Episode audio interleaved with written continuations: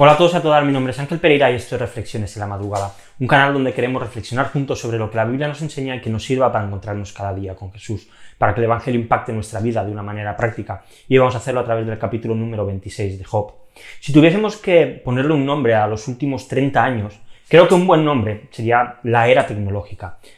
Unos años en los que la tecnología ha crecido de una manera casi incomprensible y se nos quedan atrás pues aquellos ordenadores con 20 o 30 megas de capacidad. Ahora en cualquier teléfono móvil tenemos mucho más memoria en la que poder pues almacenar fotos, eh, archivos y cualquier otra cosa. Conexiones a internet de 32 kilobytes donde si llamabas por teléfono te quedabas sin internet, no podías hacer las dos cosas a la vez. Hoy en día nuestros teléfonos pues gestionan la, la conexión a internet a una velocidad increíble.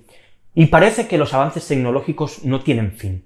Y cada vez la velocidad es mayor, cada vez la calidad es mejor, los accesos a la información los encontramos ya en la nube, aparecen nuevos dispositivos, nuevas maneras de consumir este tipo de datos. Y tanto es así que en Japón ya existe incluso algún hotel que no tiene trabajadores humanos, únicamente está dirigido por robots.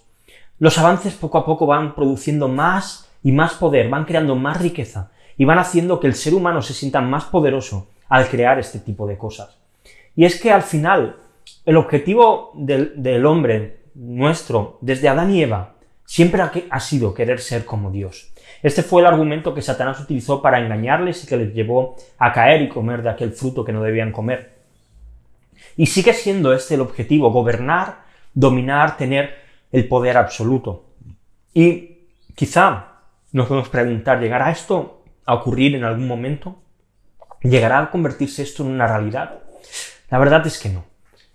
Es más, la, descripción del poder de Dios que da Job deja muy claro que donde está Dios es un lugar inalcanzable para el ser humano. Dice así los versículos del 7 a 10. Él extiende el norte sobre el vacío y cuelga la tierra sobre la nada.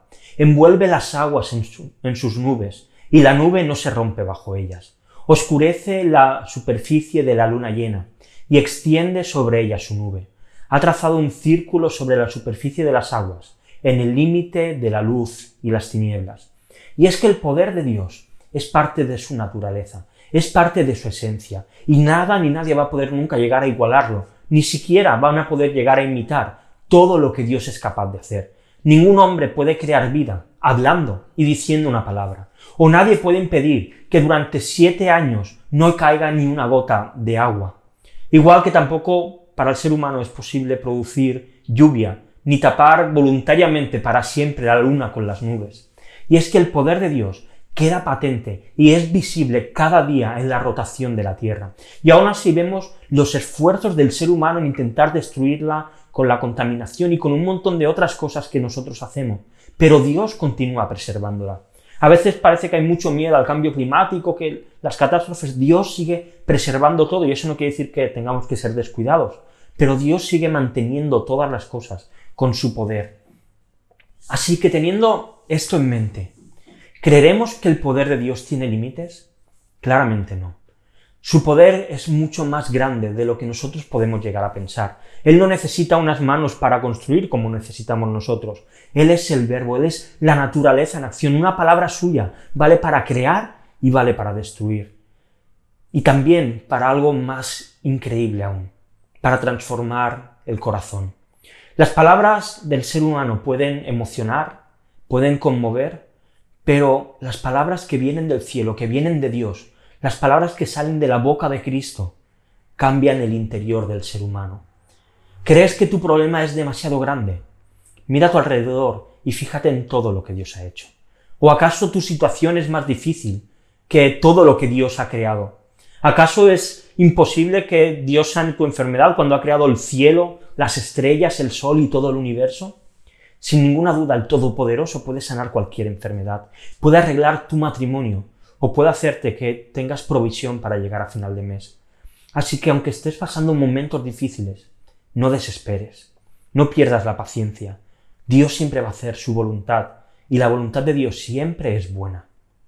No hay ningún problema que sea demasiado grande para Él. Solamente ve ante su trono, preséntalo y ruégale que Él haga un milagro, que Él actúe. Y Dios siempre va a hacer lo que sea mejor para ti y lo que sea mejor para su plan redentor, para que muchos puedan venir al conocimiento de Cristo. Te quiero dejar dos preguntas para reflexionar hoy. La primera, ¿qué situaciones estás atravesando que te llevan a dudar del poder de Dios? Y la segunda, ¿por qué crees que en ocasiones Dios no actúa de la manera que nosotros esperamos que Él actúe? Y te dejo también unos textos para que sigamos leyendo la Biblia en un año. Empezamos el libro de Eclesiastés, así que Eclesiastés capítulo del 1 al 4. Y lo dejamos aquí. Si te ha gustado el vídeo, como siempre te digo, dale like, suscríbete al canal y dale a la campanita. Si lo estás viendo en Instagram, pues y te ha gustado, dale a me gusta, compártelo en tu historia y sigue la cuenta si no lo haces. Puedes seguirnos en Facebook y en Twitter, donde cada día subimos los enlaces.